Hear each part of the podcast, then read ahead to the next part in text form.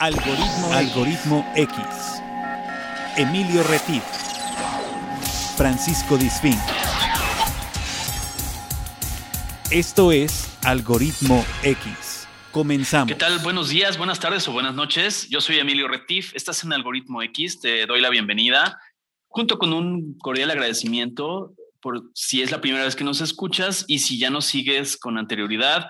Muchas gracias por estar de nuevo aquí y bienvenido si es tu primera vez en este programa Algoritmo X, que es parte del algoritmo de la vida, donde tenemos historias de vida inspiradoras principalmente, realistas y aspiracionales también. Y doy la bienvenida a mi compañero de conducción, a Paco Disfink. ¿Cómo estás, Paco?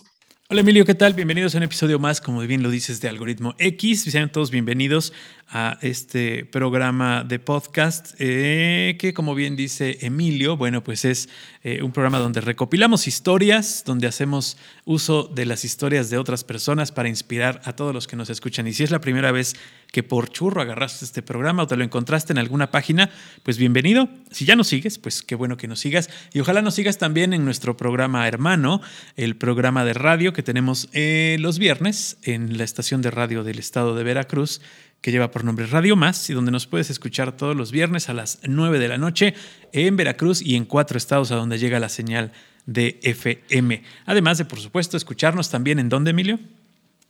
Puedes escucharnos también en SoundCloud, los diferidos de radio, los puedes escuchar en SoundCloud y la versión de podcast la escuchas en todas las plataformas digitales.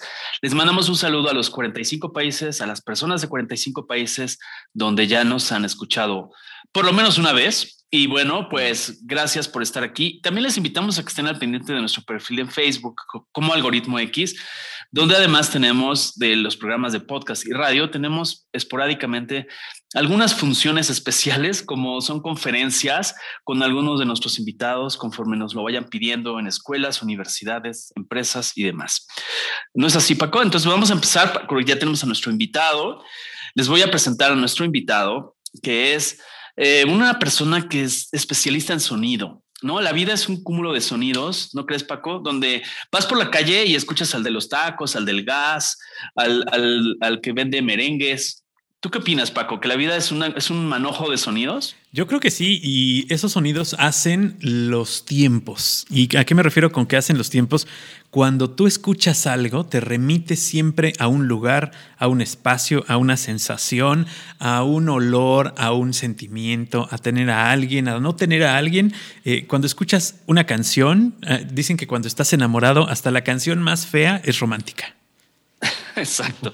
Pero bueno, es un cúmulo de sonidos. Y el día de hoy, pues recientemente hemos tenido la fortuna en México y en Latinoamérica de haber recibido una, un premio Oscar. Entonces, por lo cual viene a primer plano, no sé si en sonido se diga plano, ahorita nuestro especialista no, nos lo dirá, pero el tema de, de la importancia del sonido, ya que las películas son un tema audiovisual, no es solo imágenes, a veces se privilegia la imagen, la fotografía, que son muy importantes, evidentemente, pero los sonidos son lo que son esas improntas que a veces se nos quedan grabadas, ¿no? Entonces, pues lo voy a presentar. Él es César González Cortés de Hassan Studio, eh, colabora en Hassan Studio, es técnico en sonido para cine y televisión por Microfusa de Barcelona. Es operador certificado de Pro Tools para post. Eh, cuenta con estudios de música, cine y literatura. Ha trabajado en más de 40 largometrajes procedentes de 12 países como diseñador sonoro, editor de diálogos, editor de ambientes, editor de efectos especiales y eh, como re-recording mixer, que es entre los cuales destacan Nomadland, eh, Monster Academy, Efímera, Sound of Metal, Desierto, Sandlines, La región salvaje, entre otras películas reconocidas en festivales y premiaciones alrededor del mundo. Es, él es un millennial y bueno, pues ya con tanto, preámbulo le doy la bienvenida a César González. Bienvenido a Algoritmo X, César. ¿Cómo estás? Muchas gracias por la invitación. Eh, muy bien, muy contentos por, todo lo que está pasando. Eh, muy, muy felices, muy sorprendido también, la verdad, de la respuesta que ha tenido todo. Mm, un poco abrumado también, pero bien, bien, contentos, o sea, muy, muy felices. Muy bien. Perfecto. Ha, sido pues, un, adelante, Paco. Una, eh, una semana de muchas emociones, ¿no? Por, con esto eh, de, de, todo lo que pues ha logrado, el, el, trabajo que bien, si no es este, eh, tal vez el, el, trabajo directo, pero el trabajo en general de lo que has hecho, pues que se haya reconocido o que sea reconocido por cualquier persona, creo que es importantísimo, ¿no? Sí, sí, ahora, pues sí, eh, creo que estamos a punto de, de, de, entrar a un mundo en el, que, en el que las cosas van a cambiar en el sonido en México.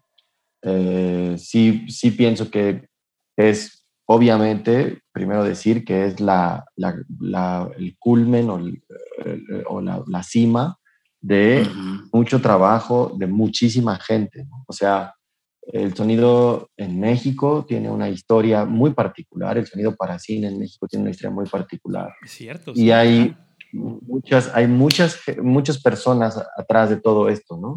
Eh, claro. Para mí fue muy, muy significativo que el premio se lo den a Jaime Bach, porque pues Jaime es uno de los fundadores de, de la escuela de, de, sonido en México, ¿no? O sea, Jaime es tan importante como Joselito Rodríguez lo fue en su momento en los 20. O sea, Jaime es una figura histórica. Eh, por ejemplo, cosas que no creo que todo el mundo sepa de Jaime, pero Jaime es la persona más nominada en la historia del Ariel. Ajá, sí. Ok. O sea, más que Gabriel Figueroa, por ejemplo. ¿no? O sea, a Jaime lo han nominado más veces al Ariel que a Gabriel Figueroa, por ejemplo. ¿no? Entonces, Jaime es parte del equipo, es una cabeza de departamento, es uno de los que recibieron el Oscar. Entre ellos está Carlos Cortés también, que es un genio, brillante, mixer, eh, mexicano. Michelle, por supuesto, que es muy buena. Eh, Carolina, que es venezolana, que también es extraordinaria. Nicolás, que es el supervisor, que es francés. Pero en la historia de México, del sonido, pues esto que está pasando es súper importante, ¿no? O sea, súper, súper, súper importante porque por lo menos pone en evidencia lo que pasó en algún momento con los fotógrafos. Bueno, a mi parecer esto es lo que pasa públicamente, que es que en México se hace sonido de calidad mundial. Exacto. ¿no? Cualquier película, cualquier película puede venir a hacer su postproducción de sonido en México y existen las personas para, uh, para dar los resultados de este nivel, ¿no? Claro. Eh, eso, eso fue lo que para mí fue más significativo. Y en lo personal, pues del agradecimiento de, de estar ahí, ¿no? Al final es una cosa muy fortuita también muchas veces. Eh, me tocó participar no solo en Sound of Metal, sino también en Nomadland. Ajá. Sí, y otra, otra, película que, bueno, pues ahora también muy, muy controversial el hecho de que haya ganado mejor película, pero que, que es reconocidísimo, ¿no? Sí, bueno, yo, yo te voy a decir, mm, yo, yo soy, no me considero un cinéfilo, pero sí soy un amante del cine. O sea, sí me, sí me, encanta el cine. Yo cuando, cuando llegó Nomadland, la abrí en mi estudio y, y, la abrí así solamente con diálogos y con música Ajá. y la vi completa por primera vez. Eh, eh, o sea, lo primero que pensé fue, esta película es una de las películas más bonitas que he hecho en mi vida. O sea, sí, sí. sí. Hermo, o sea, qué cosa lo que acabo de ver. Comparte Entonces, pasión, comparte pasión esa película. Sí, claro. es muy fuerte, sobre todo también porque pues es muy, eh, o sea, está muy vinculada a lo que está pasando en el momento histórico Exacto. en Estados Unidos. Entonces, pues, o sea, para mí fue muy fortuito, muy, estoy muy agradecido de poder participar en las dos y ver cómo equipos mexicanos en ambos lados, en la, el departamento de sonido, digo, Nomadland no estuvo nominada a Mejor Sonido en los Oscars, pero estuvo nominada al Mejor Sonido en los BAFTA. Ajá, sí. Claro. Oye, César, yo quisiera retroceder un poco en el factor tiempo. Por ejemplo, César, antes de estudiar en Barcelona, eh, esta parte del cine, en, te, ya me imagino que te llamaba la atención cuando era niño. Tú eres un mm. chico de la generación millennial, de 33 años. Eh, me gustaría saber en qué momento empiezas a, a, a, llamar la atención, porque yo creo que este tipo de cosas surgen desde niño.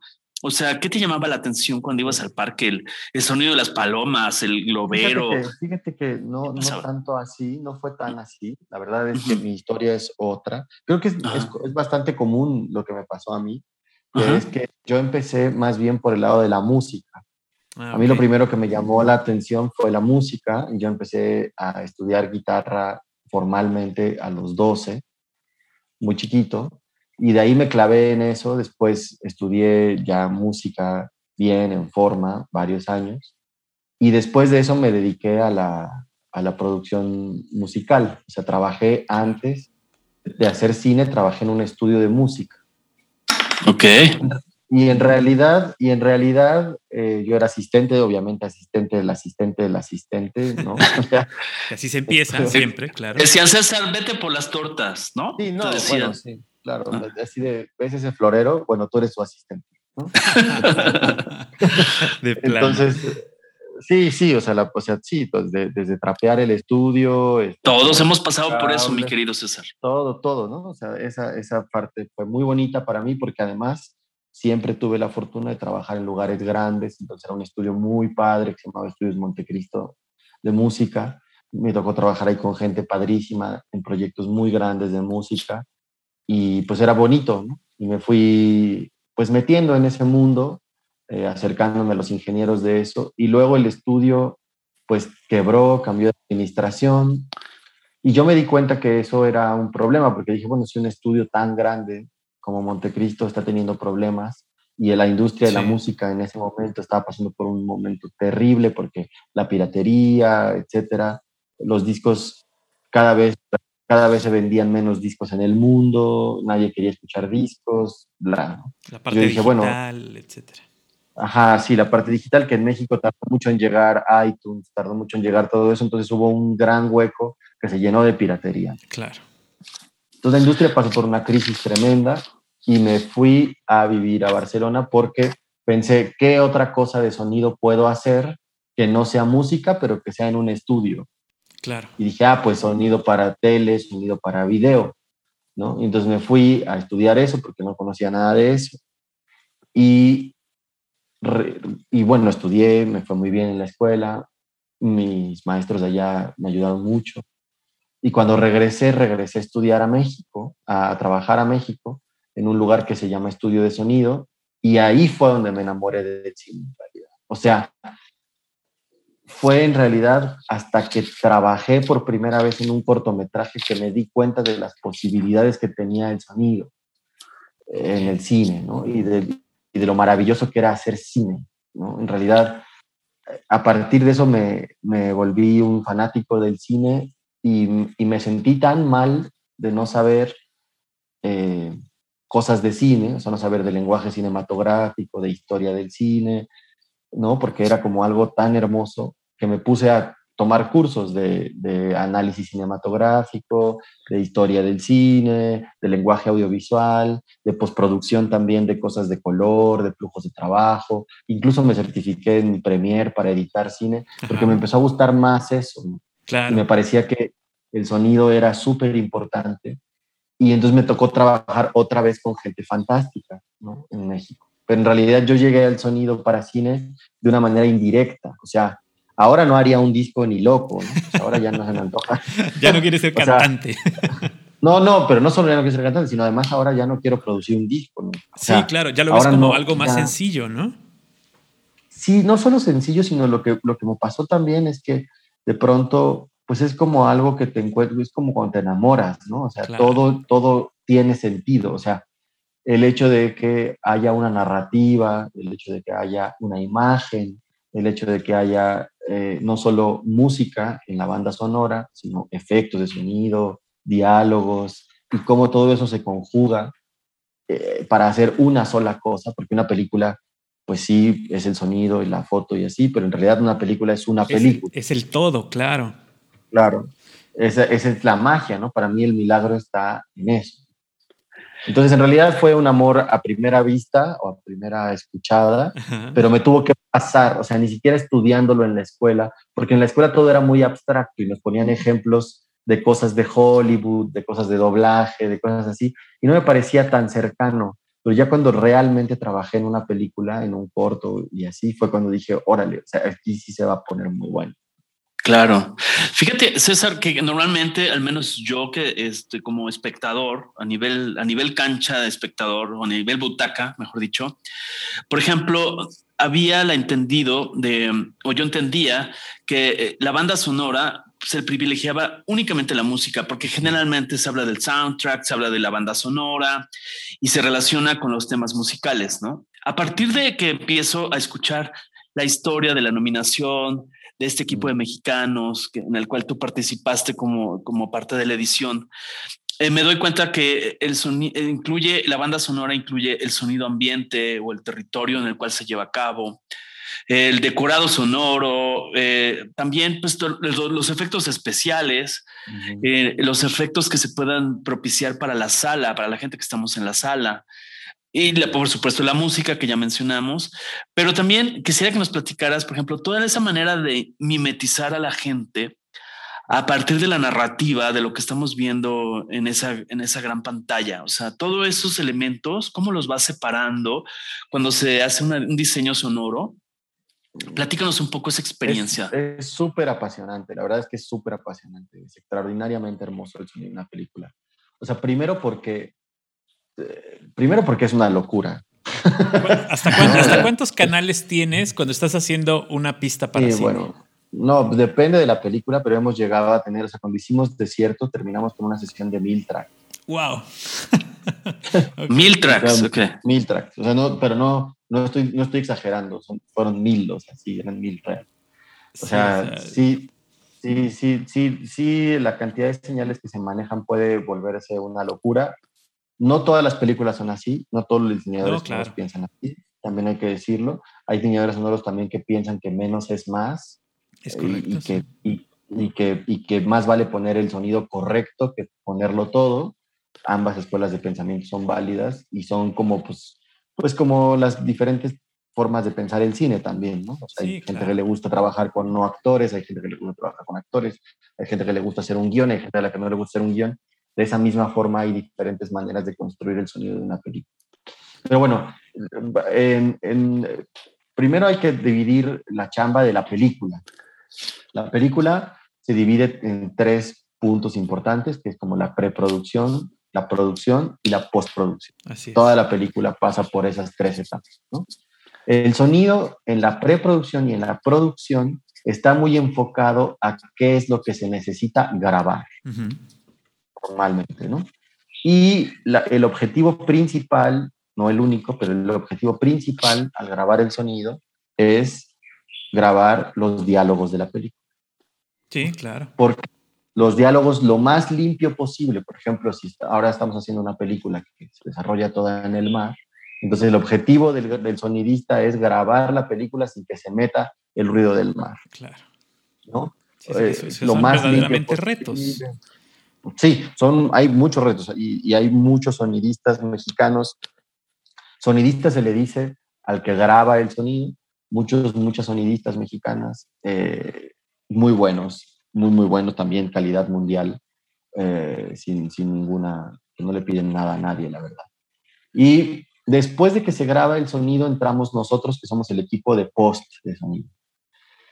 Eh, y ahí la aproximación es, bueno, la película normalmente ya está editada, editan la película, la imagen con los sonidos que se grabaron y una vez que la película está cerca de terminarse o se terminó la edición, nos mandan la película a la postproducción de sonido. Y ahí empieza todo el, todo el show. ¿No? porque entonces necesitas todo un equipo, porque normalmente hay limitaciones de tiempo. Claro, tienes un deadline, te dicen, tienes que estar para tal fecha. Pero para nosotros es bien difícil porque diseño sonoro es lo que va al último, último, último. O sea, diseño sonoro se hace es casi la última etapa de la película. Entonces, normalmente cuando ya quieren llegar a un festival o cuando ya tienen que estrenar la película, nosotros estamos, entramos apretados. Entonces, esa es una de las razones por las cuales se contratan o se forman equipos de muchas personas. Claro. Ajá, porque hay que sacarlo en tiempo. Y claro que una sola persona lo podría hacer, pues tardaría tres años. Sí, claro. Y, además eso hace que a veces, a veces las películas vayan a un festival incompletas también. Se presenten cuando no están al 100% terminadas y después presenten la versión del director's cut o el final cut. En, mi, en, mi, en mi experiencia pasa poco que vayan incompletas. Lo que sí pasa mucho es que para dictaminación del festival se mande algo temporal. Eso sí. Una copia temporal. O sea, que tú les mandas una copia temporal, lo que nosotros llamamos el sonido un temp mix, que es como una mezcla temporal, porque ya nos ganó el tiempo. Entonces, como vamos a mandarte lo que llevamos y luego ya cuando si aceptas, que normalmente son un mes después o seis semanas después, ocho semanas después, más o menos los festivales se dan esos tiempos para, para seleccionar. Si la selección, entonces ya, la, ya. cuando se exige al público está terminada. Claro. Sí, sí, al, público, al público no le llega nunca la versión, una versión incompleta. Sí, no. Al público no. no, no Me refería yo a eso, a las elecciones o cuando se tiene que mandar por, por fecha, pues se va este, una, una, una, pre, ¿no? Un pre de lo que va a hacer. Sí, sí, eso, eso sí pasa mucho y también es bueno que exista. O sea, a veces los, los diseñadores sonoros nos quejamos de esto del tiempo, pero es bueno que exista porque los festivales también obligan a las producciones a soltar la película. Claro. O sea, el hecho de que venga el deadline te obliga a terminarla también. Y entonces eso ayuda mucho. Pero bueno, por, eso se hace el equipo de diferentes personas, normalmente se divide en cuatro, que es diálogos, que es súper importante los diálogos. La edición de diálogos es un arte fantástica porque normalmente el editor de diálogos va a tener que trabajar con lo que se grabó en el set. Y ¿Qué, eso ¿Qué tanto hacen voiceover en, en el cine? En el cine mexicano se hace poco, tengo la impresión de que debería de hacerse más. Eh, sobre todo en películas en donde por cuestiones de producción o de presupuesto o de tiempo, no se cuidó suficiente el sonido en la grabación. Muchas veces buscan que hagas milagros con la edición de diálogos, ¿no? Pues y es como, bueno, la edición de diálogos llega hasta un punto, la limpieza del sonido, el proceso del sonido llega hasta un punto, después habrá que hacer voiceovers y esos voiceovers. Sí, pues, yo recuerdo que tenía un maestro de audio que decía, el sonido que está mal grabado es como la comida salada. Ya está salada, o sea, ya no hay manera de componerla. Aunque le pongas papa al arroz, no se le va a quitar lo salado, ¿no? Se va a mejorar un poquito. Tal vez podemos mejorarlo un poquito, pero no le vas a quitar lo salado. Es como cuando saturas un audio o no grabas un audio. No hay manera de, ayudarte, ¿no? Es, o sea, hay errores y hay errores también, ¿no? Y aquí es donde también creo que la especialización a veces nos juega un poco en contra, porque mucha gente que hace el set, que graba en el set, no tiene conocimientos de postproducción. Claro. Entonces, ¿cómo puedes definir si un ruido es pasable o no si no has editado diálogos? y al revés también. ¿Cómo editas diálogos si nunca, o cómo puedes tú como editor de diálogos evaluar el trabajo de un sonidista si nunca has estado en un set? ¿no? Entonces, es importante también tener por lo menos nociones. Digo, es bueno tener especialistas en todo, pero también es bueno tener nociones de cómo funcionan los demás departamentos porque también te va dando una concepción. Oye, César, una pregunta. Por ejemplo, e, esta es una muestra clarísima del trabajo colaborativo, del trabajo en equipo. Ya nos has estado explicando. Hay gente que se especializa en una cosa, otra en otra. Tal vez en tu caso, por lo que veo, percibo, tú tienes la capacidad de ponerte varias cachuchas. En ocasiones te tocará estar a cargo de esta área de especialidad. En ocasiones te tocará trabajar eh, em, de manera más visible ante el director o, ante el responsable final de la producción. O sea, hay que saber jugar, estar tras bambalinas a veces y a veces jugar frente al, escenario principal, ¿no? Entonces, ¿a qué voy? ¿En qué manera se trabaja paralelamente a esa sencillez de saber recibir instrucciones, de saber proponer soluciones en esas fases de pre, pro y post. Eh, ¿Cómo se juega esto mentalmente? Me gustaría, tal vez no tenga que ver con la parte técnica del sonido, pero mm. sí con la parte de la mentalidad que muchos jóvenes que nos estén escuchando hay que saber jugar estas posiciones. Pues me, parece una fantástica pregunta, la verdad. O sea, yo, mi primera recomendación para cualquiera es siempre, siempre, siempre empiecen de asistentes de alguien a quien admiren. Claro. O sea, siempre, siempre, siempre, eh, a, veces, a veces la ansiedad juvenil, como les digo yo a mis alumnos, les gana y ya quieren ser diseñadores sonoros y nunca han trabajado pues ni siquiera de microfonista en un largo, ¿no? Entonces yo he visto los caminos más bonitos que he visto y creo que la formación más padre es cuando logras pasar por cada etapa, porque cada etapa te va a dar un conocimiento que no te va a dar llegar a ser jefe desde el principio. Esto lo digo específicamente para la gente que hace sonido, ¿no? No sé cómo sea, por ejemplo, en el departamento de dirección, tal vez no, no funciona así, pero en el departamento de sonido sí que te permite mucho porque siempre, uno, vas a tener el cobijo de alguien que sabe más que tú, y dos, vas a tener menos responsabilidades y vas a poder practicar hasta hacerlas bien. Esto es súper importante. A veces nos parece que es como, es que yo salí, pagué una universidad carísima. este, Tuve los mejores maestros en la escuela. Tuve los mejores maestros, entonces pues yo cómo voy a ser asistente. No, al contrario, brother, porque justo ser asistente, no, y te libera de una responsabilidad también. O sea, yo sí tuve mucha fortuna en tener excelentes mentores. O sea, al final lo que creo es que cuando llegué a estudio de sonido, Cristian es un genio, hombre del renacimiento, porque él sí que le gusta no solo el sonido, sino el color y la post y la edición. Él sí que es un, sí que es un dotado. Pero él, por ejemplo, me decía mucho eso, no te pongas límites. Claro. No te pongas límites. Tú no eres solo un sonidista, ¿no? Coincide la película como un efecto narrativo, como una gran historia, como un gran proyecto. No te quedes nada más en saber solo de sonido, no te quedes en saber solo productos, no te pongas límites. ¿no? Por ejemplo, fue una de las lecciones que aprendía con él. Y él me iba enseñando poco a poco y me decía, mira, así se pone un lavalier, así se pone un boom, así se graba un foley.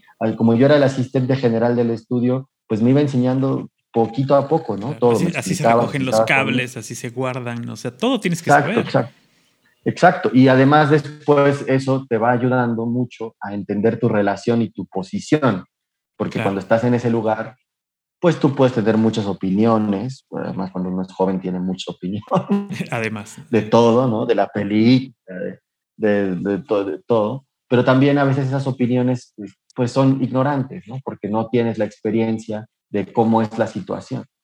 Entonces, yo, sí, yo sí valoro mucho haber sido asistente y ahora que me toca ser editor de diálogos ah, de Sound of Metal y editor de efectos para Sergio, pues trabajar para esa gente que es gigante siempre te deja un aprendizaje. O sea, yo podría decir, no, es que yo ya solo quiero ser supervisor. A mí ya no me interesa editar. Pero al contrario, porque siempre editar es bonito porque es algo que conozco, y es bonito porque aprendes de gente que sabe más que tú. Entonces, aunque por ejemplo no tienes una relación con el director, porque claro, tú hablas con el supervisor, el supervisor organiza este equipo, diálogos, efectos, ambientes, foley, y el supervisor se comunica con el director y con los chicos editores, ¿no? O los, los editores. Y entonces el supervisor tiene el contacto directo con el director y tú estás trabajando para el supervisor. El supervisor es el que orquesta toda la visión y el que le presenta el sonido terminado al director, ¿no? Porque los directores quieren escuchar todo, ¿no? No quieren escuchar solo los diálogos o solo los pasos o solo los efectos, ¿no? claro. Ok. Oye, César, una pregunta, por ejemplo, es una duda que a mí me, me brincó en el momento que escuché que estaba nominado este equipo para sonido del metal y que finalmente ganó el Oscar. ¿Cómo, es, cómo sucede esto que una, por ejemplo, un director de otro país eh, está haciendo una producción donde tal vez en un país como que se conoce la meca del cine contemporáneo, ¿no? Es decir, eh, teniendo tantos técnicos y tantos avances tecnológicos, ¿cómo sucede que voltean a ver a México y decir, a ver, esta película en la parte de sonido tiene que ser México y cómo se va configurando esa parte modular que hablábamos hace rato, pues, donde te llaman a ti, te dicen, a ver, tú eres parte de la edición del sonido y tal equipo es diseño sonoro, etcétera. ¿Cómo sucede este proceso? ¿Tienen un agente que los representa en Estados Unidos? No, no, no, estas dos películas por, por lo menos son películas que llegan vía el trabajo y la recomendación de otros, ¿no? O sea, las dos películas tienen historias muy diferentes. Nomadland, yo hice Nomadland con un equipo, que es el equipo de Sergio Díaz, y con otro equipo, la de Sound of Metal, que es el equipo de Nicolás Becker, ¿no? Okay. Entonces, las películas llegan por dos lugares diferentes. Uno es que mm, eh, supongo yo que Darius, el director, había hablado con Nicolás para hacer este proyecto de Sound of Metal Y resulta que Nicolás llega a Splendor Omnia, que es la sala que está en Tepoztlán, y le encanta el lugar, es un lugar exquisito para ir a mezclar, es extraordinario, es un santuario, es fantástico, a mí me encanta mezclar allá, yo he mezclado como supervisor dos largos allá, he, sido muy feliz en la experiencia de mezclar allá con ellos, y entonces llegó, conoció el estudio, es un estudio de clase mundial, fantástico, y llegó con su equipo a decir, quiero mezclar mi película aquí. Y e, esa película tenía el equipo completo y necesitaban un editor de diálogos y fue como me llamaron a mí. ¿no? Y en el caso de Nomadland, es, bueno, yo he hecho muchas películas con Sergio, eh, creo que ya son más de 15 o no sé cuántas hemos hecho juntos. Y pues Sergio cuando le llegó Nomadland formó a un equipo de gente y me habló a mí para hacer los efectos. Me dijo, quiero invitarte a esta película, es una película muy bonita, muy importante. No te puedo decir cuál es, no te puedo decir cómo se llama, pero es una película gringa, es grande, ¿jalas o no? yo, bueno, pues sí. Y así fue como llega. Entonces, ¿Jalas o te pandeas? Te dicen, Jalas o te pandeas, exacto. Y llega, y llega Sergio a esta película, me parece, por recomendación de Skip, con quien hizo Roma, ¿no? Entonces, o sea, al final es como que él trabaja. es, tu currículum lo que te mueve ahí. Sí, o sea, conforme vas haciendo películas vas conociendo a las personas. La convivencia de hacer películas es muy intensa. O sea, son seis, siete, ocho, diez semanas de convivir diariamente, mensajearte diariamente, estar en la sala de mezcla, platicar con todo el mundo y la gente se va quedando con una impresión de ti, no solo de tus resultados, sino también de cómo manejas las situaciones, ¿no? El estrés, bla, bla. Claro. Oye, a ver, una pregunta, porque también pasa mucho con las generaciones actuales, o sea, y con muchos profesionistas de todas las generaciones también. Cuando te dicen esto de esa este, importante cinta, que jalas o no jalas, eh, la pregunta que tú le haces es, ¿cuánto me pagas? Eh, la pues. pregunta que tú haces, ¿qué vas a requerir de mí? Eh, ¿Cómo se hace eso? A ver, platícanos un poco en el chisme de lavadero. Pues, ¿Cómo se hace el proceso? A ver, suéltanos la sopa. Pues mira, lo, que yo he aprendido y otra cosa que le puedo decir a todo el mundo es que eh, se trata de, tener consciente que esto es una permanente negociación. O sea, quiero decir, ¿es muy importante hablar del dinero? Sí, sí, es muy importante hablar del dinero. Es muy importante hablar de cuáles son los objetivos. Es muy importante hablar de cuáles son los objetivos. Eso es verdad. Pero también es verdad que conforme perdón, he ido avanzando en mi carrera, en realidad me he dado cuenta que también las condiciones de los proyectos cambian conforme van avanzando. Entonces, uno tiene que tener también flexibilidad para siempre volver a esa negociación inicial, ya sea para hacer más o para hacer menos, para cobrar más o para hacerle un paro a la película de, bueno, no estaba, no estaba en el plan que te aventaras estos sonidos que editaras estos coches, pero ya nos metimos en un problema, hazme ese favor. Y es importante estar dispuesto a esa flexibilidad permanente porque las películas son muy líquidas y van requiriendo cosas conforme se van construyendo. Entonces, sí es muy importante dejar todo claro, pero sobre todo creo que también es muy importante confiar en las personas en las, con las que trabaja. O sea, creo que lo más bonito de hacer cine y lo que más he aprendido a hacer cine es a confiar en los equipos de trabajo. Es decir, confía en la gente que tú elegiste como editora. Confía en la gente, confía en tu supervisor, confía en tu director, confía en tu productor. O sea, tiene que haber un acto también de, confianza. Por eso a veces esa es la forma de llegar, porque, porque al final, ok, pues este chavo pudo haber hecho muchas películas, pero yo no lo conozco, no sé si es enojón o no. A lo mejor este director es muy enojón y entonces no se van a llevar bien. Sí, sí. ¿no? Entonces, muchas veces he visto a mucha gente que le va mal por no tener la actitud correcta, simplemente. Por no tener la confianza. Y que a veces lo que, lo que más te va a dejar el trabajo en una película es, más allá del dinero, es la relación o la importancia de estar en un equipo y de que después te puedan llamar para más, ¿no?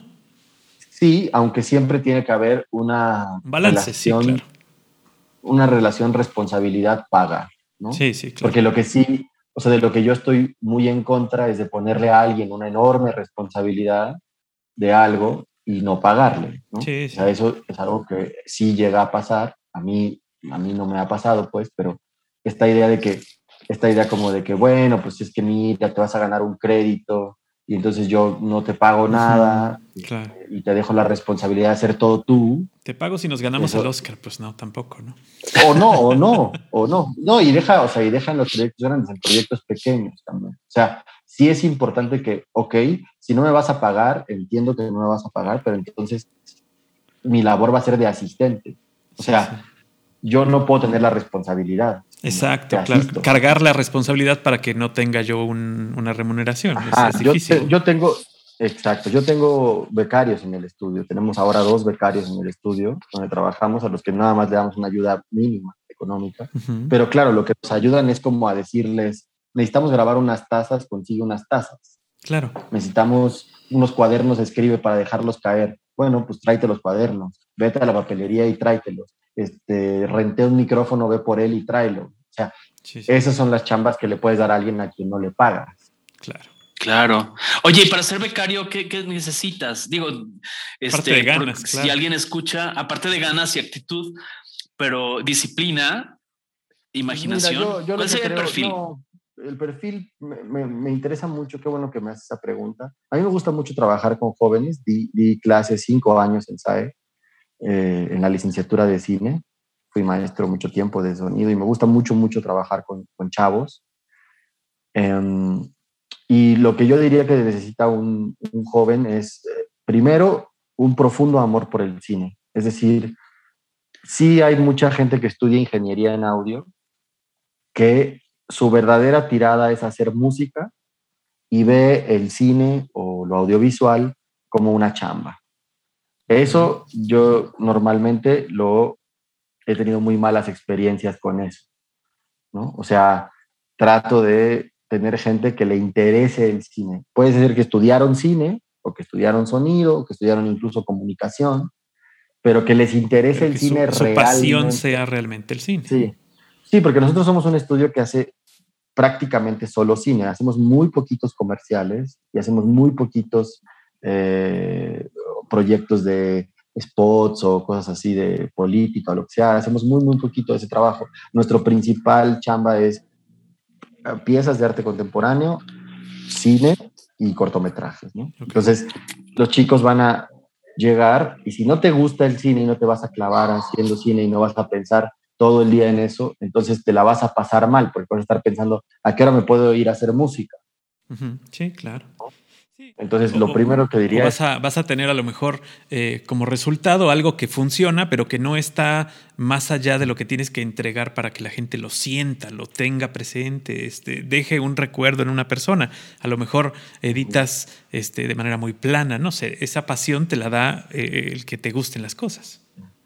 Y, y te da otra cosa que es muy importante por lo que digo, que es entender la lógica de la imagen. Muchas veces es más importante ver bien que escuchar bien. ¿A qué me refiero con esto? Que es que hay que saber ver la imagen y entender ciertas cosas de la lógica de la imagen. Tener este oído, que es un oído muy particular, que es un oído de si pega o no pega con la imagen. ¿Cómo suena ese objeto? ¿Cómo suena ese lugar? ¿Cómo suena esa atmósfera? Eso, eso es lo que te da ver muchas películas cuando ves muchas películas y te gusta mucho el cine, tienes esa sensibilidad de cómo deberían de sonar las cosas.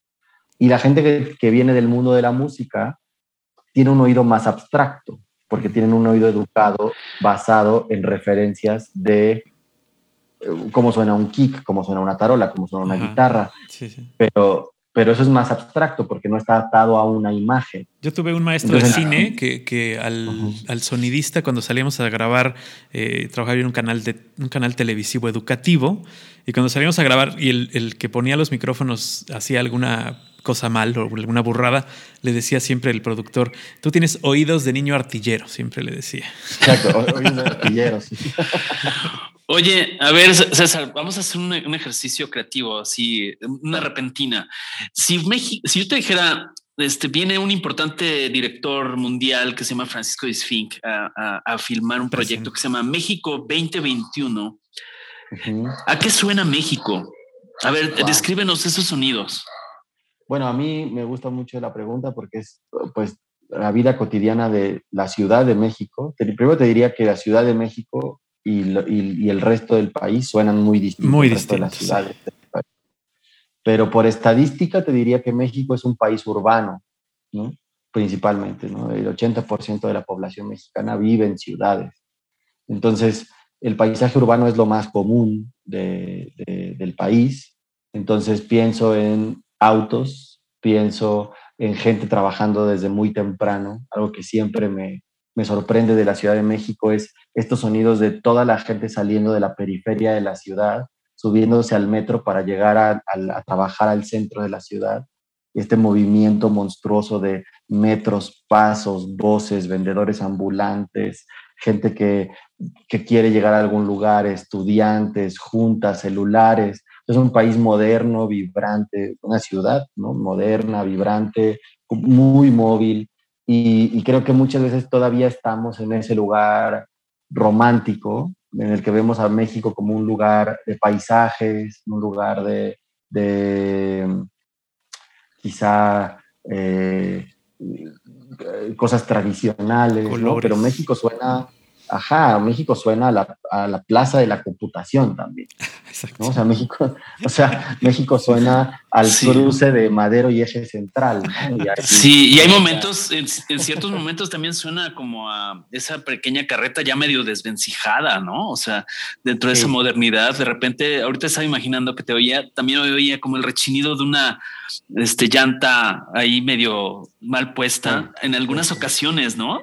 No, el, el microbús, por ejemplo, ¿no? O sea, eh, es muy interesante estos microbuses del Estado de México que se están cayendo, ¿no? El último microbús se hizo en, en, el 94, imagínate. El más nuevo de todos los microbuses que habitamos es del 94. Entonces, imagínate cuántas reparaciones. Entonces, cuando nosotros nos metemos a grabar el ambiente de un microbús, algo súper particular de la ciudad, súper particular. O sea, porque no es este autobús fantástico, moderno, ¿no? Sino es millones de, concesiones individuales, de combis que se siguen usando, ¿no? En muchas colonias de la periferia, el típico bocho, el típico puesto, el aceite quemando las tortillas.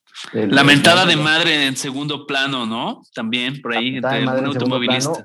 Y una cosa también que es muy particular en México, que a mí siempre me da, me, me causa mucha fascinación, es muchas risas. Ok, sí, sí, sí. O sea, algo que es muy normal cuando vas a grabar ambientes a cualquier lugar en donde hay gente, es que siempre alguien se está riendo. Claro. Exacto. Ah, o sea, pero de verdad, o sea, puede ser hora pico en el metro a las 6 de la mañana. O hasta en un velorio, ¿no? La gente se está empujando y están así pegándose y así. Pero hay risas. Y, están aplastándose y alguien, te aseguro, se está riendo. Sí, pero son de esas risas incidentales, no como las risas grabadas de programas cómicos de segunda, ¿no? Sino de esas incidentales que dices, qué, qué ganas de reírme como esa señora eh, a carcajada limpia, ¿no? Sí, sí, es fantástico. En realidad, en realidad es muy, es muy particular eh, grabar paisajes sonoros eh, o ambientes de, de, la ciudad en general, pero del país.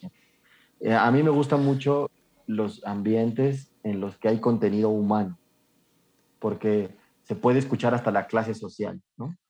O sea, yo te puedo poner el sonido ambiente de una colonia del Pedregal, y te puedo poner el ambiente de una colonia en, este, no sé, de el Chimalhuacán. sí, del Chamizal o de Mesa o de lo que sea. Y va, inmediatamente, sin que tengas ninguna imagen, vas a entender que un lugar es uno y otro es otro. ¿Por qué? Porque normalmente los lugares en donde la clase es más baja, durante el día son más ruidosos. Hay siempre más ruido, hay ruido más descontrolado. Los motores que se alcanzan a escuchar son más viejos también. Claro.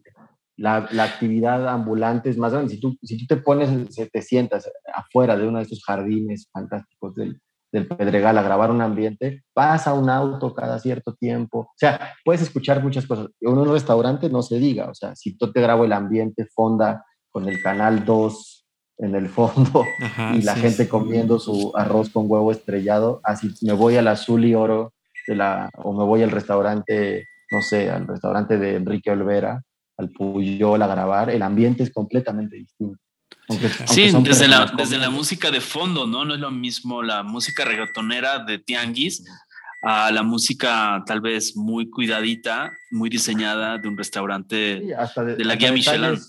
No, y hasta detalles así pequeños como por ejemplo cuánto ruido se transmina de la cocina. Exacto. hasta cómo avientan los platos. ¿Cuántas cacerolas se oyen? En una fonda, en una fonda, oye, en una fonda prácticamente estás comiendo en la cocina siempre. Siempre, O sea, cuando tienes un sonido incidental del restaurante, siempre al final se oye que se cae un plato, ¿no? Entonces tienes ese, tienes ese sonido que, marca la diferencia entre una, una etapa y otra de la imagen siempre, ¿no? Sí, sí. Y en México, después de que se rompe un plato, ¿qué se oye? Ah, baboso, ¿no? Siempre. Pues depende también del segmento, ¿no? Sí, eso también. ríe. Exacto, claro. Sí. Sí, claro. Oye, volviendo al, proyecto en el cual eh, participaste en la edición del sonido, eh, que es, digamos, de lo que todo el mundo está hablando ahorita en México. Eh, por ejemplo, entiendo que el reto ahí fue el tema de cómo manejar el proyecto desde una perspectiva de uno de los personajes que tiene mm. alguna cuestión auditiva. O sea, ¿cómo lo editas ¿Cómo lo conceptualizas? Platícanos un poco esa experiencia. Creo que esa, creo que esa es la pregunta correcta, o sea, ¿cómo se conceptualiza? Porque, por ejemplo, la película, yo era el editor de, diálogos, pero en realidad te vuelves el editor del sonido directo. Pero es una película que la mitad de la película ocurre en un mundo de sordera. Bueno, no quiero hacer ningún spoiler, pero a grandes rasgos ocurre en un mundo de sordera. Entonces, todos los sonidos se fueron a grabar a una escuela de sordos y el personaje tuvo que aprender lenguaje de señas y todo. Y entonces hay momentos de la película que son hiper silenciosos, que era, o sea, a, mí me parece fantástico que haya ganado una película que no sea la película más ruidosa, porque siempre gana la película que suena más fuerte. Y esta película es una película que desde su conceptualización, como el personaje se quedaba sordo, había que construir ese silencio. ¿no? Entonces, desde cómo se grabaron ciertas cosas del Foley, que es grabar, eh, pues, todas las acciones de los personajes, que es que el, el Foley Recordist se puso el micrófono directamente en la piel para grabar sonidos guturales, sonidos para que te sintieras dentro de la sordera de ese personaje y fuera desesperante no escuchar en los puntos de vista subjetivos, hasta cosas súper pequeñas como poner micrófonos en el cuarto, lejanos a lo que está ocurriendo, ah, y tienes como una especie de room. Por ejemplo, cuando grabaron, hay una escena muy bonita en la que grabaron, eh, los niños de, la escuela se acercan y ponen todas las manos en un piano. Sí, sí. Para, para, sentir el piano porque son sordos. Y entonces pusieron micrófonos de contacto en el piano para, para grabar también como e, esa vibración y no, no, son, no necesariamente el sonido del piano. Entonces, mucho se conceptualizó así y mucho del diseño sonoro y de la música y diegética de la película, las escenas de la batería cuando enloquece porque no escucha cómo está tocando su propia batería, se grabaron desde cerca, desde lejos, con micrófonos especiales. Entonces, creo que también es una cosa que es una lección de vida, ¿no? Para los cineastas en general, que es coincide el sonido desde tu guion.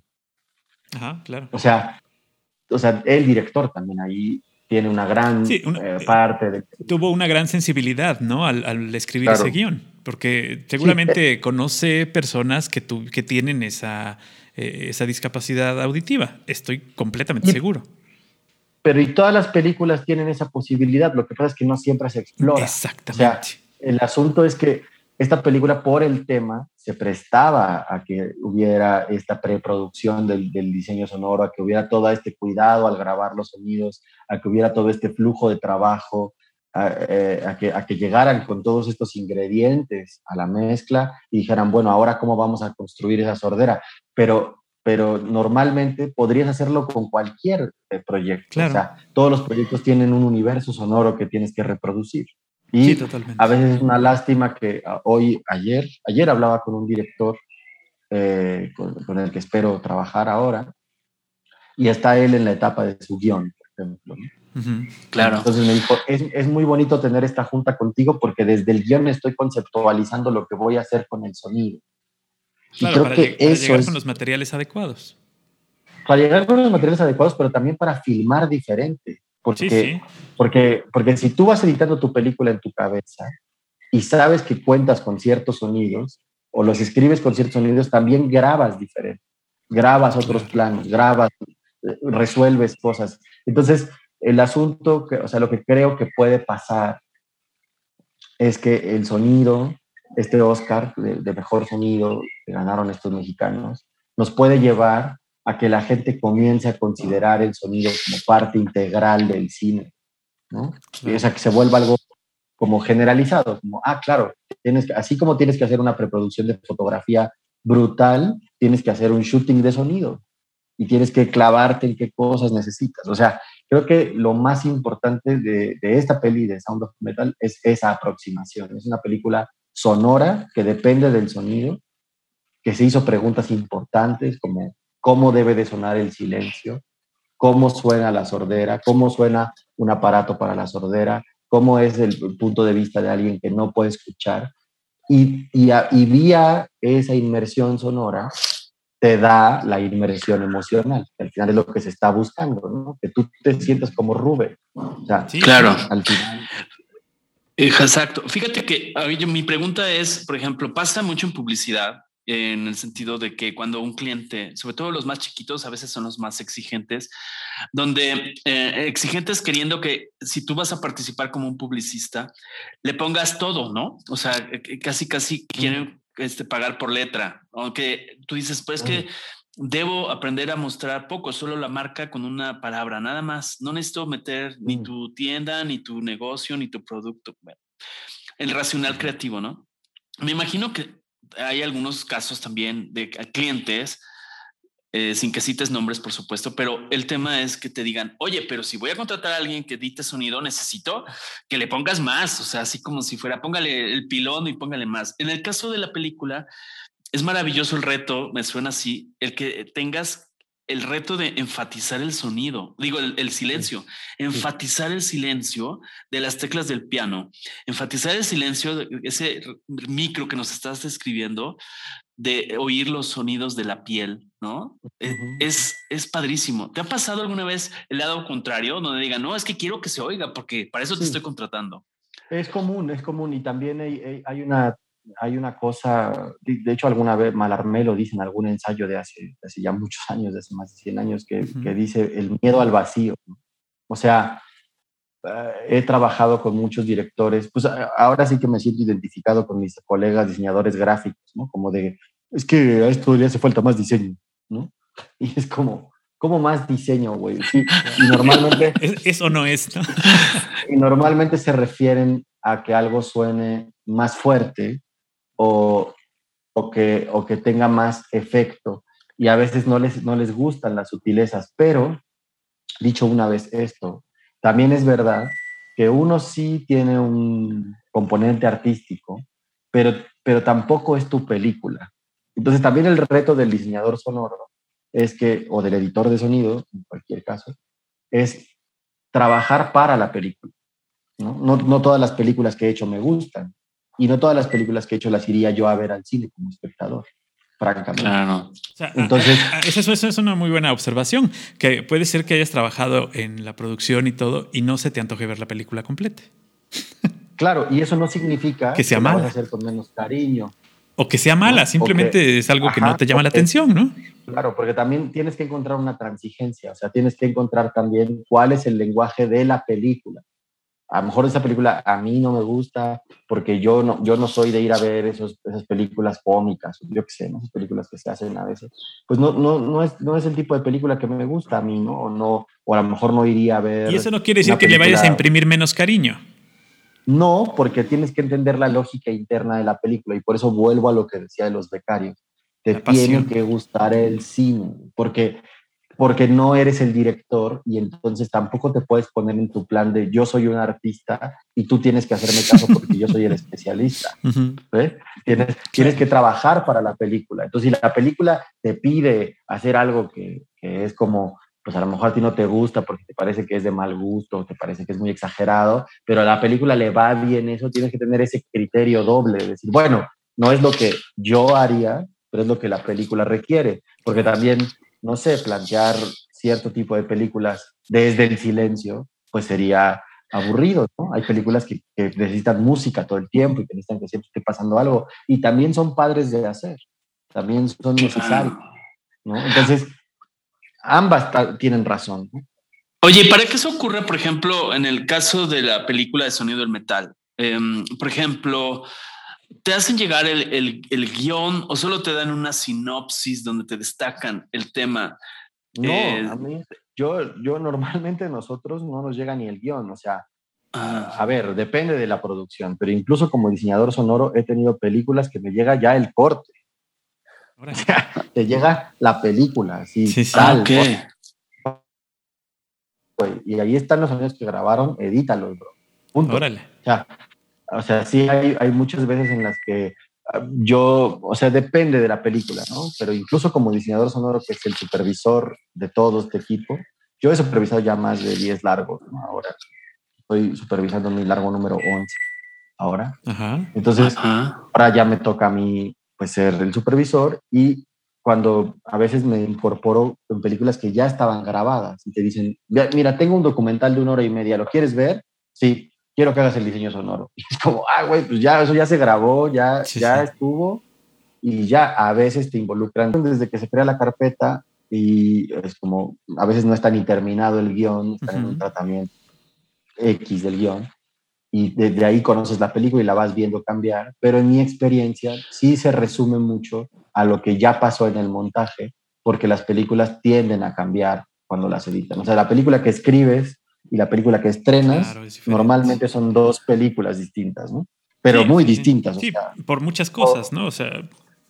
No, y por contarte una anécdota de una última película que acabo de hacer es, o sea, ya estábamos a punto de empezar nos mandaron la imagen para llegar a un festival y luego nos dijeron, vamos a cambiar el corte, vamos a cambiar unas cositas y cambiaron el 45% de la imagen. No, bueno, unas cositas nada más, ¿no? O sea, exacto. Era otra película ya. Era otra película y ¿sabes qué fue lo más sorprendente de esa película? Que las dos películas eran muy buenas. Órale. O sea, yo, yo nunca me había pasado, me sorprendí mucho que fue como, no, y hubo otras películas, tengo anécdotas de películas, digo, hay cosas que no puedo decir por contrato. Sí, claro. Anécdotas de películas con las que hemos trabajado con 19 cortes diferentes. Claro. Oye, perdón, adelante, adelante. No, no.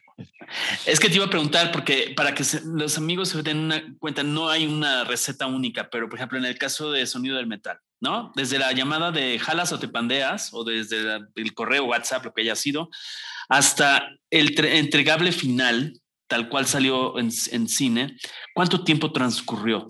Entre ir a Tespoztlán, entre todo lo... Habrán sido, habrán sido yo creo que unas 18 semanas o ya totales, pero fueron varias etapas. Yo solo estuve involucrado en la primerísima etapa de la película, que fue cuando llegó Nicolás y dijo, tenemos que terminar esta película, eh, tenemos cuatro semanas para editar los diálogos, eh, hice todos los diálogos editados en cuatro semanas, empezamos a editarla, entregué mis diálogos editados y luego hicieron una mezcla de la película.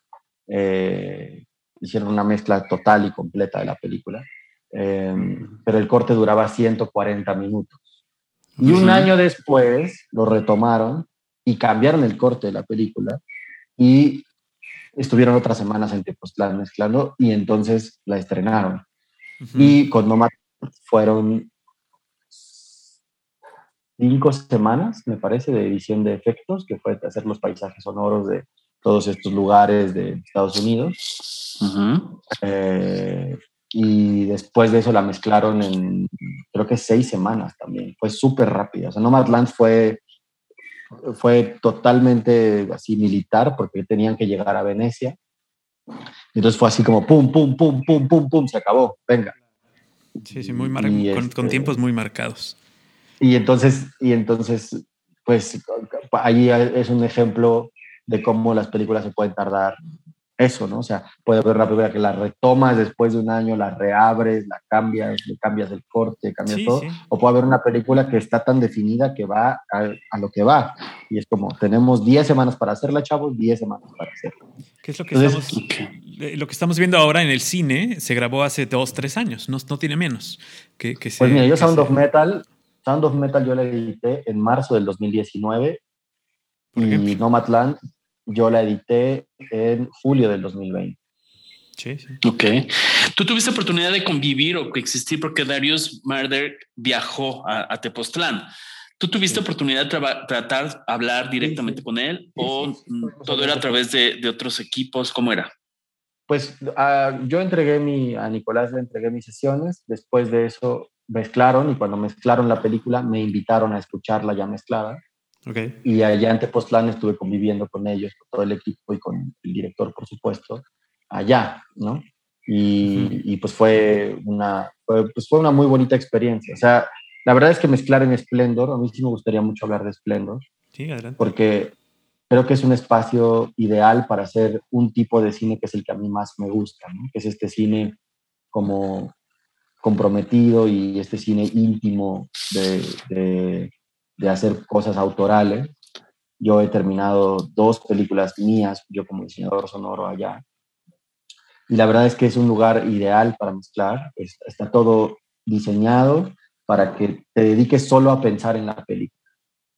¿no? O sea, para que únicamente te dediques a pensar en la película. No, no hay distracciones, están en medio de la nada, las instalaciones son fabulosas, comes increíble, te tratan muy bien, duermes muy bien, no hay tele en los cuartos, este, no, hay contaminación. no hay contaminación. De ningún tipo, vaya, ni auditiva, ni nada. Muy importante, solo hay señal de celular en los interiores. Órale, qué padre. En los exteriores no hay señal de celular. No sé si ahora ya haya, pero eso te hace como una especie como de retiro sonoro, ¿no? O sea, porque estás realmente concentrado en lo que estás haciendo. Y a mí me parece que la experiencia completa de estar ahí, ¿no?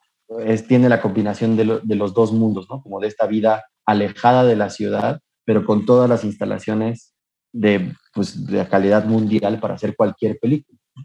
Creo claro. que creo que lo, lo más bonito de todo, eh, de toda la experiencia fue para Splendor también. O sea, creo que la sala es una sala difícil de mantener en el sentido del negocio, porque pues es una sala que está en Tepoztlán, es una sala que tiene desventajas porque tienes que pagar la estancia, etcétera. Pero yo creo que es, es un proyecto en el que creo mucho y es un proyecto en el que siempre me gusta volver, ¿no?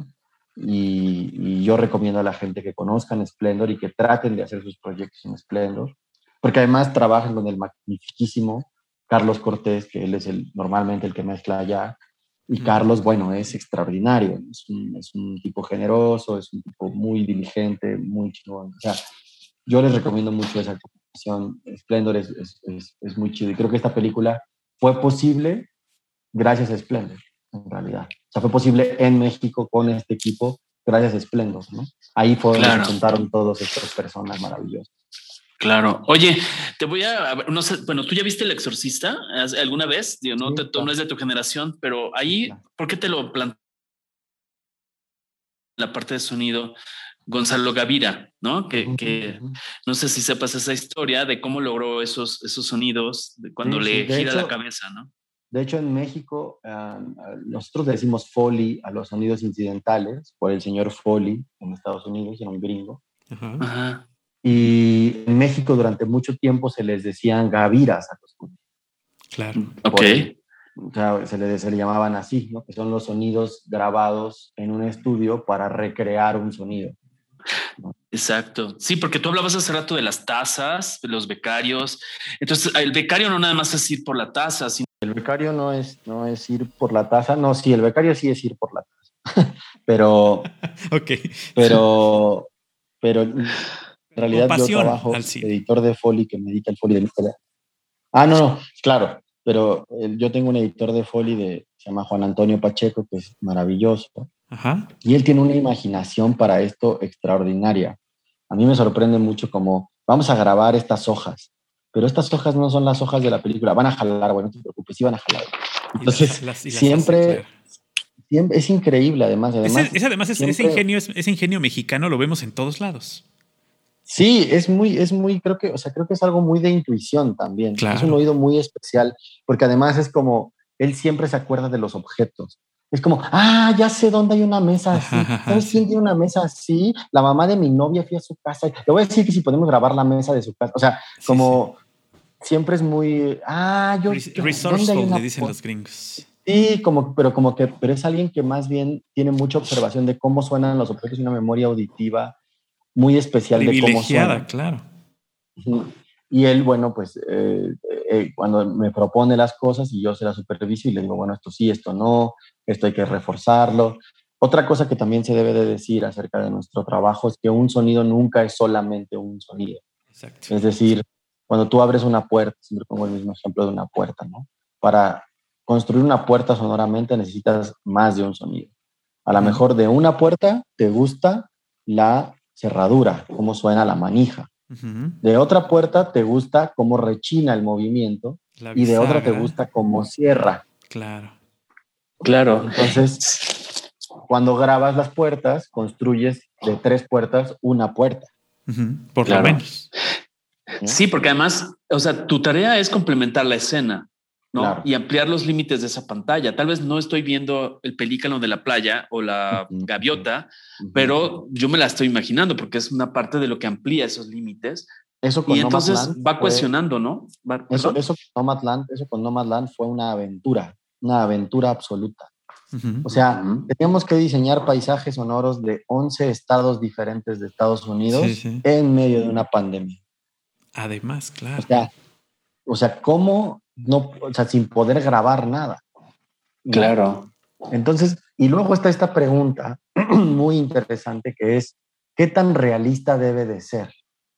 Okay. O sea, tú quieres construir ese paisaje de South Dakota específicamente con los pájaros de South Dakota, o tú quieres construir, sí, ese paisaje de South Dakota, pero también un viento y unos grillos que sean más parecidos a lo que el personaje siente en ese momento.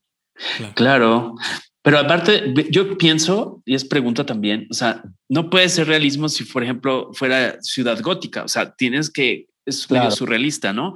Pero puede ser la misma noche en el mismo barrio, en la ciudad de Chicago, asumiendo que ciudad gótica puede ser Chicago o Nueva York, este, pero no es lo mismo, porque estás hablando de un personaje eh, que no existe. Entonces es interesante esa frontera entre la realidad y la sí. Normalmente los directores, normalmente los directores tienden a preferir al principio que sea muy realista y luego, conforme les vas proponiendo sonidos, te dicen, ah, eso también funciona, ¿no? O sea, entonces hay que encontrar una transigencia en la que tampoco puedes mentir, o sea, tampoco puedes poner cosas que estén completamente fuera de contexto, o sea, no vas a poner la selva amazónica en un bosque, ¿verdad?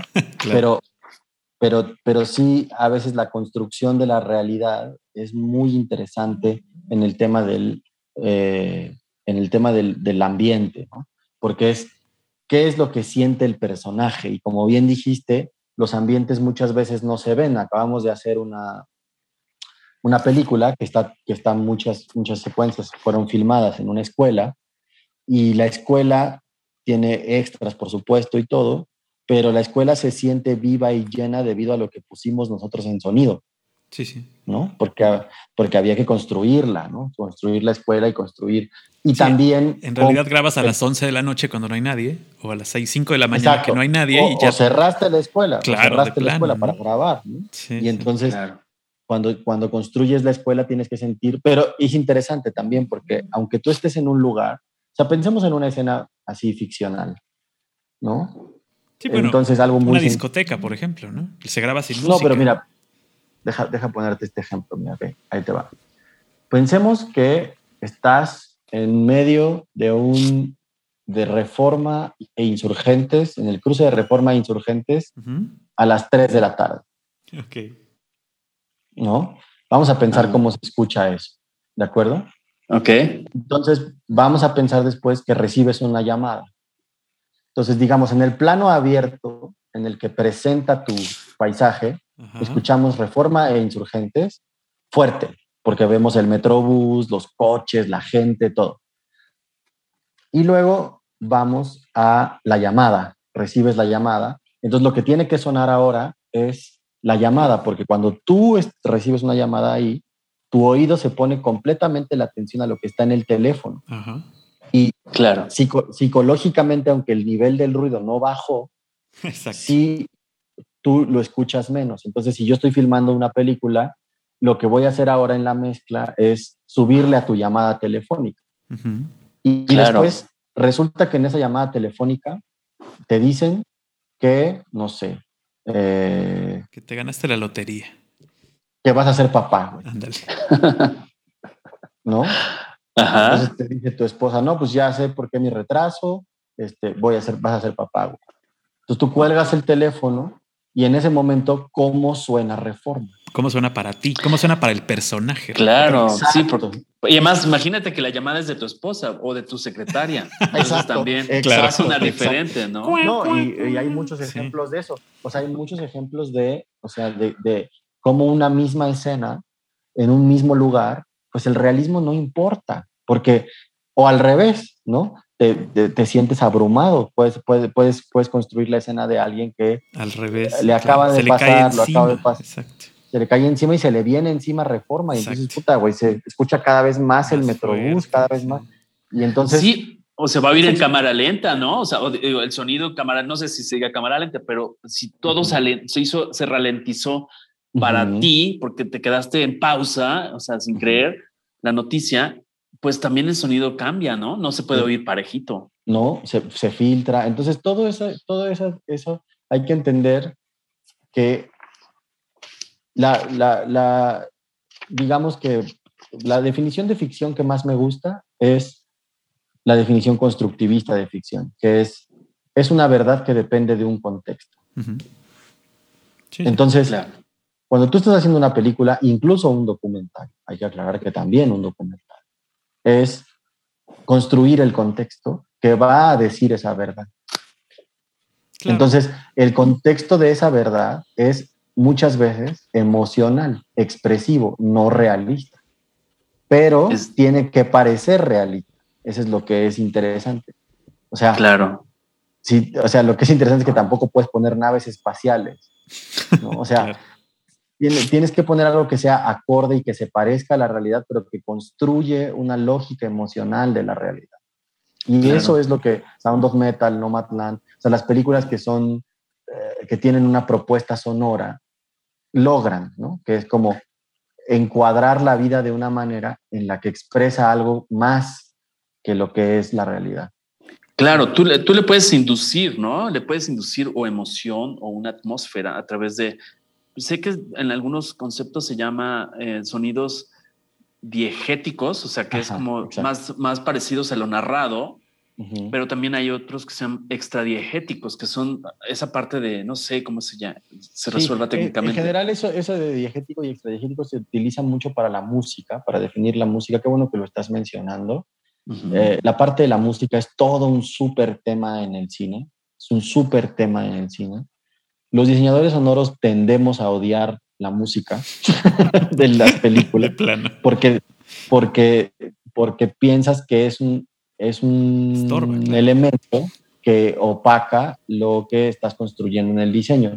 Con el tiempo, eh, yo he aprendido que la música es tu mejor aliada en muchos momentos, que hay que saber usar la música como un elemento más del diseño sonoro y que encontrar el balance entre la propuesta musical y la propuesta sonora muchas veces genera cosas que son mil veces mejores que si solo estuviera el sonido o que si solo estuviera la música.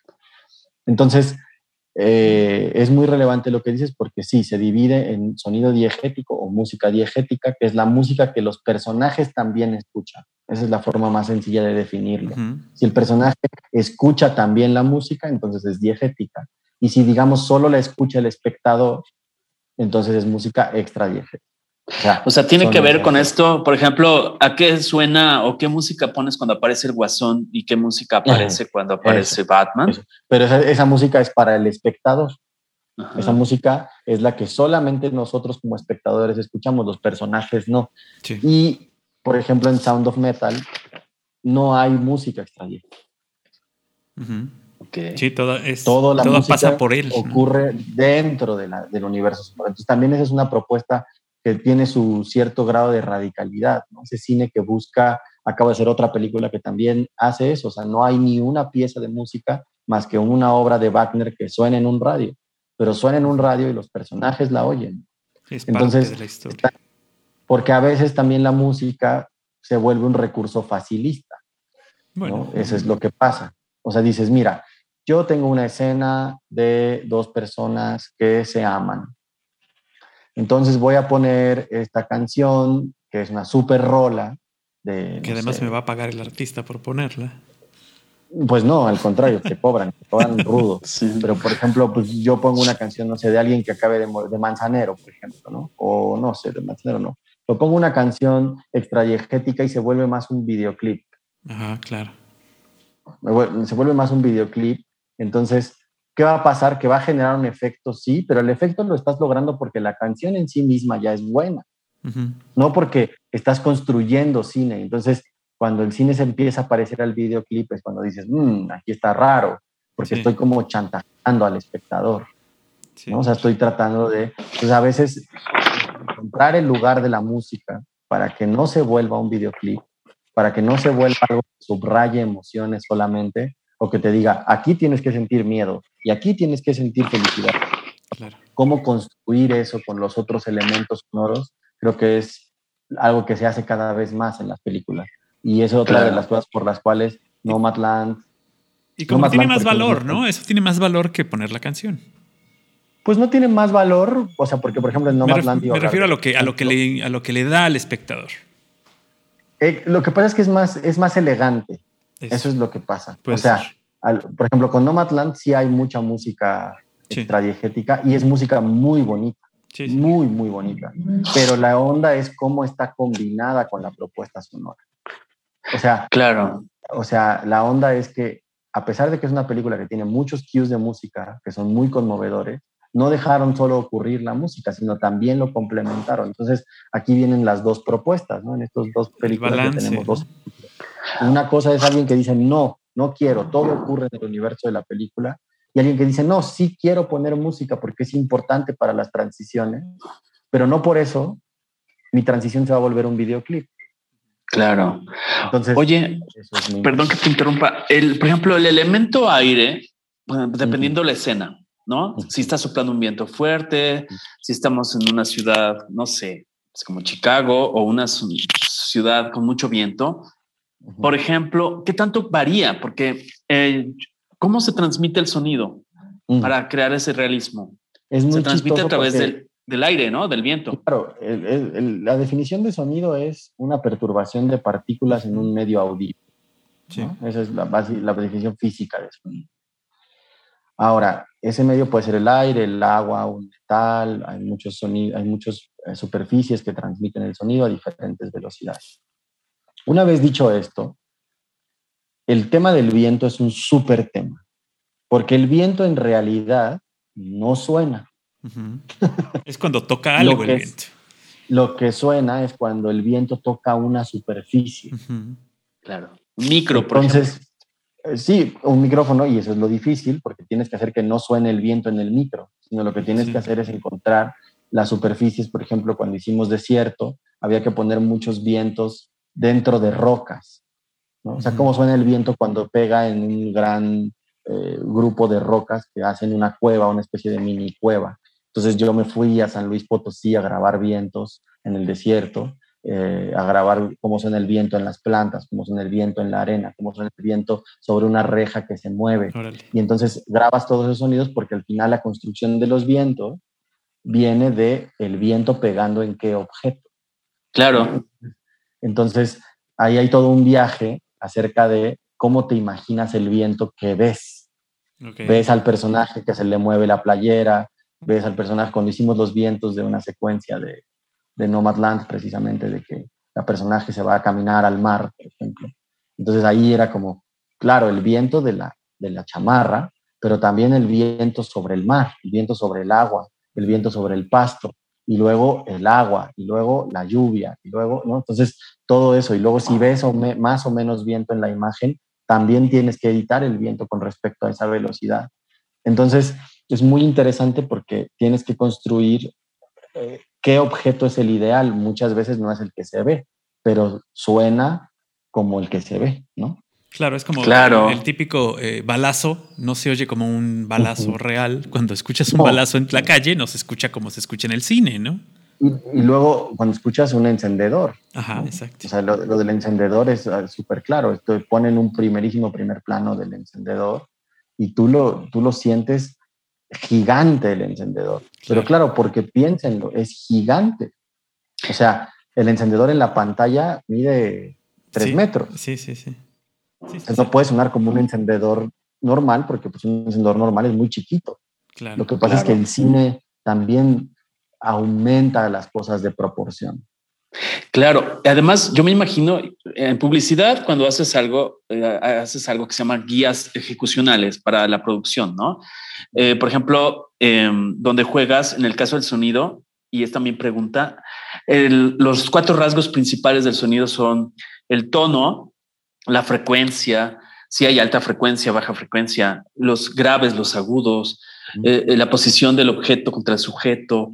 Estoy imaginando ahorita una sala, ¿cómo lo resuelves? Por ejemplo, una sala de conciertos donde se ve la orquesta que se está organizando y se hace un gran silencio, porque la escena culminante de esa escena, de esa situación, es que se oye un tiro. Entonces, tiene que pasar, tal vez ni siquiera se oyen los instrumentos.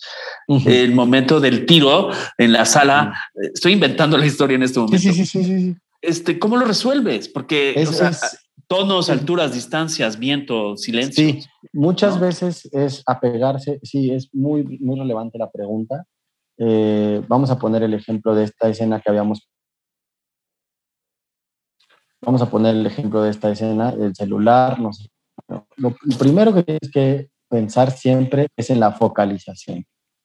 Todo está sonando al mismo tiempo, sí, pero no todo suena de igual manera. Entonces, el sonido es una manera de llamar la atención del espectador a un hecho. Okay. Si yo quiero que eh, el espectador vea cierta cosa que va a pasar, es mejor que también lo escuche más fuerte. Okay.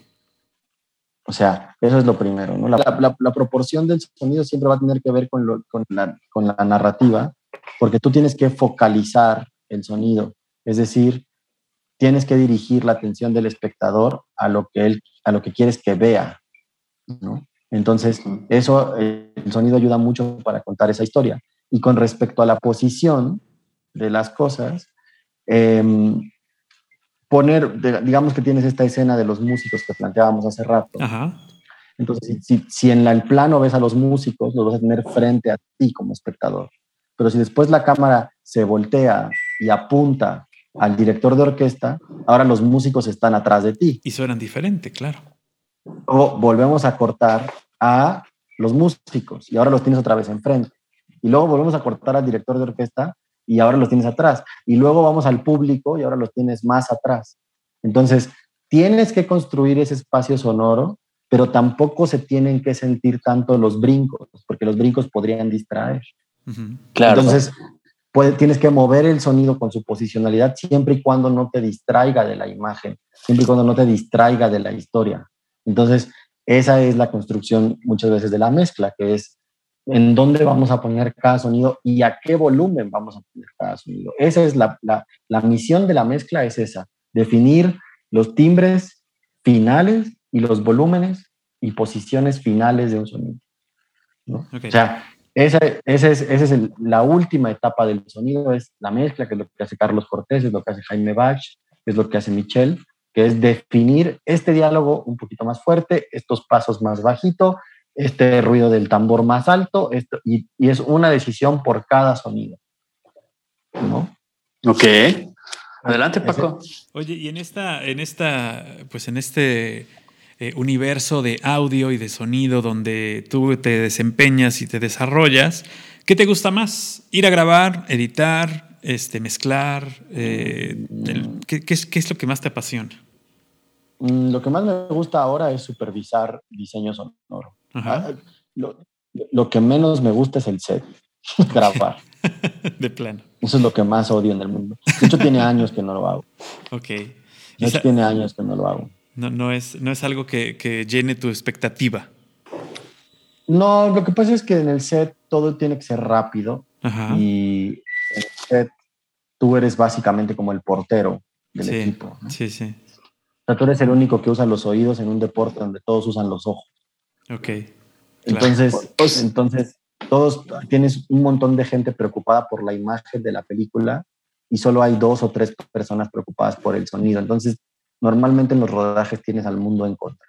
Y si, por ejemplo, en, un rodaje donde estás haciendo una escena y te toca hacer el sonido, si el director dice que esa fue la toma que le gustó y el sonido no sirvió, ¿qué pasa? ¿Dónde está el quién se queda pues con el conflicto?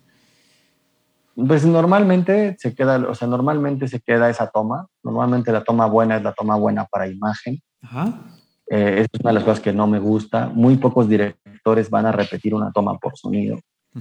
Eh, y la mayoría tiene la fantasía de que después lo van a poder arreglar en la post. claro.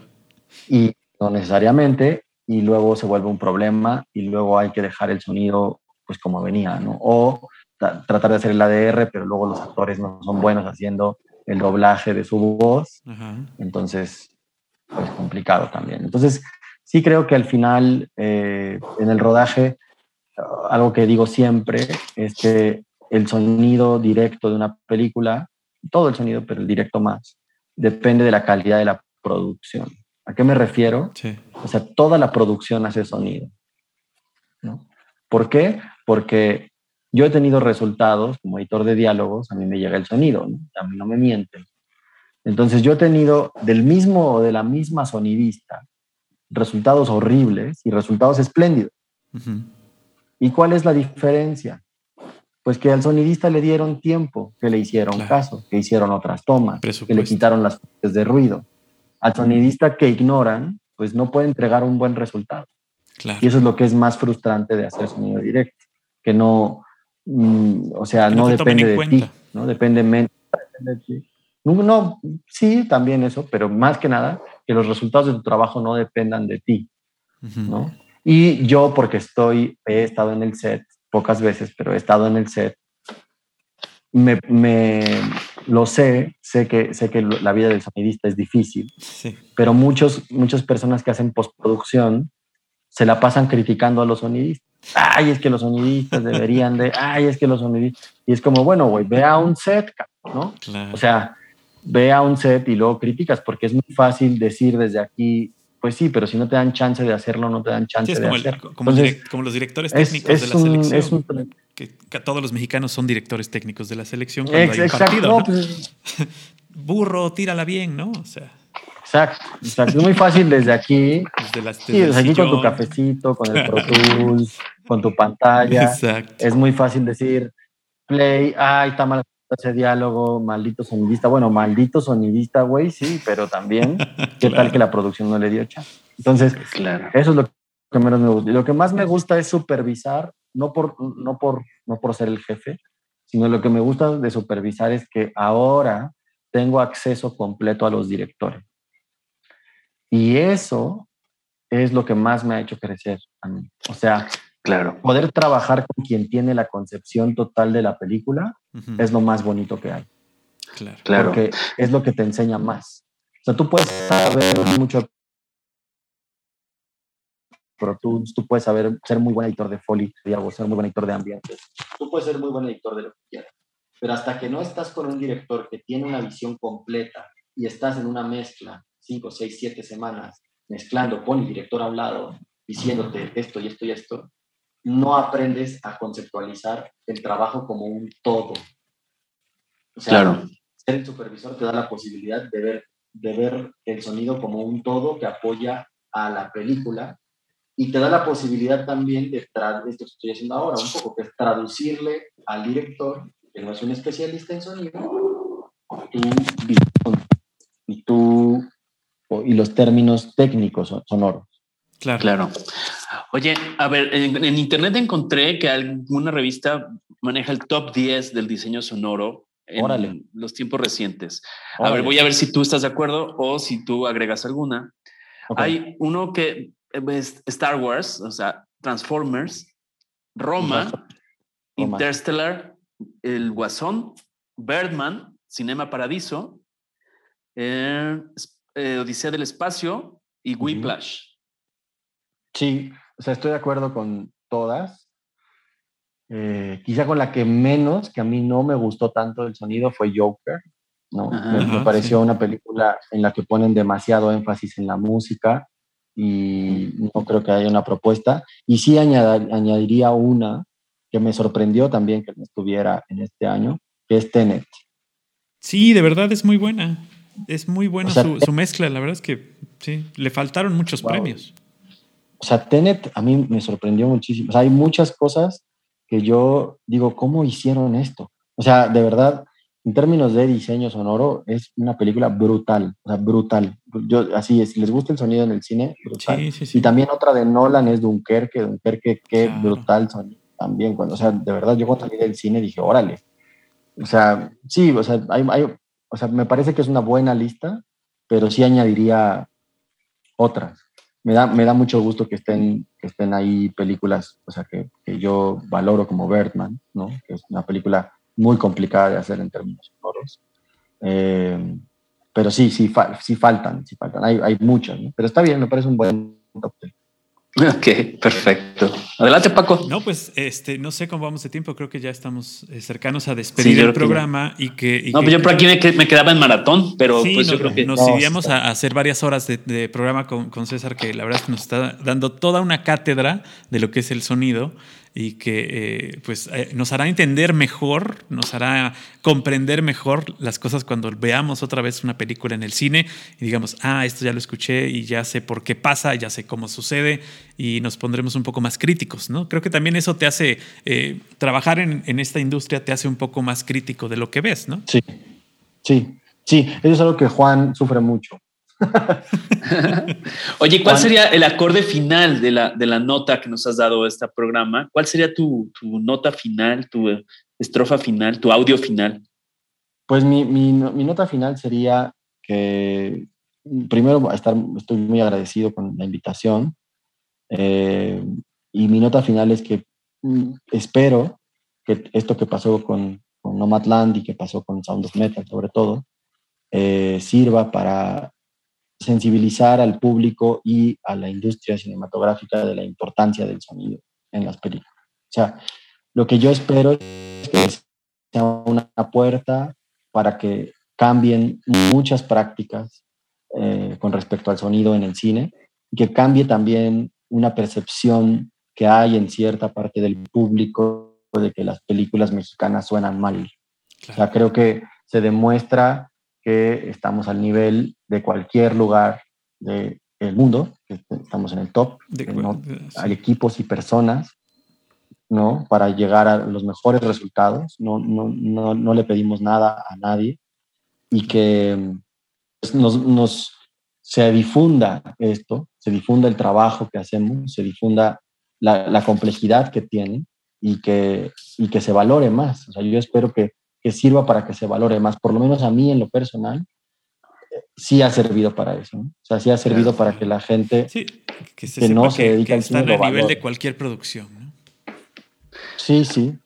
Perfecto. O sea, ¿no? para mí esa es la conclusión. Que, Oye, ¿y tus redes, tus perfiles públicos donde alguien que te esté escuchando pueda estar en contacto con ustedes, contigo? Sí, em, estoy muy poco activo. Te lo pongo en donde aquí en la conversación. Sí, coméntalo si, si quieres. comentar para que la gente que quiera seguirte ah. este, te pueda eh, seguir. Mis, redes es eh, en Instagram casi no estoy activo, pero me pueden enviar mensaje por ahí los que son más millennials que yo y usan Instagram. claro. Este, se llama, es arroba González Cortés César. Mi red de Instagram. En, Facebook estoy como César González Cortés. Eh, Twitter no tengo. Haces bien. Y, este, y la página del estudio es www.hassan con una sola S, H-A-S-A-N, Hassan, estudio con E en español, estudio, eh, punto net. Perfecto. Okay. Pegadito, hassanestudio.net. Hassanestudio.net.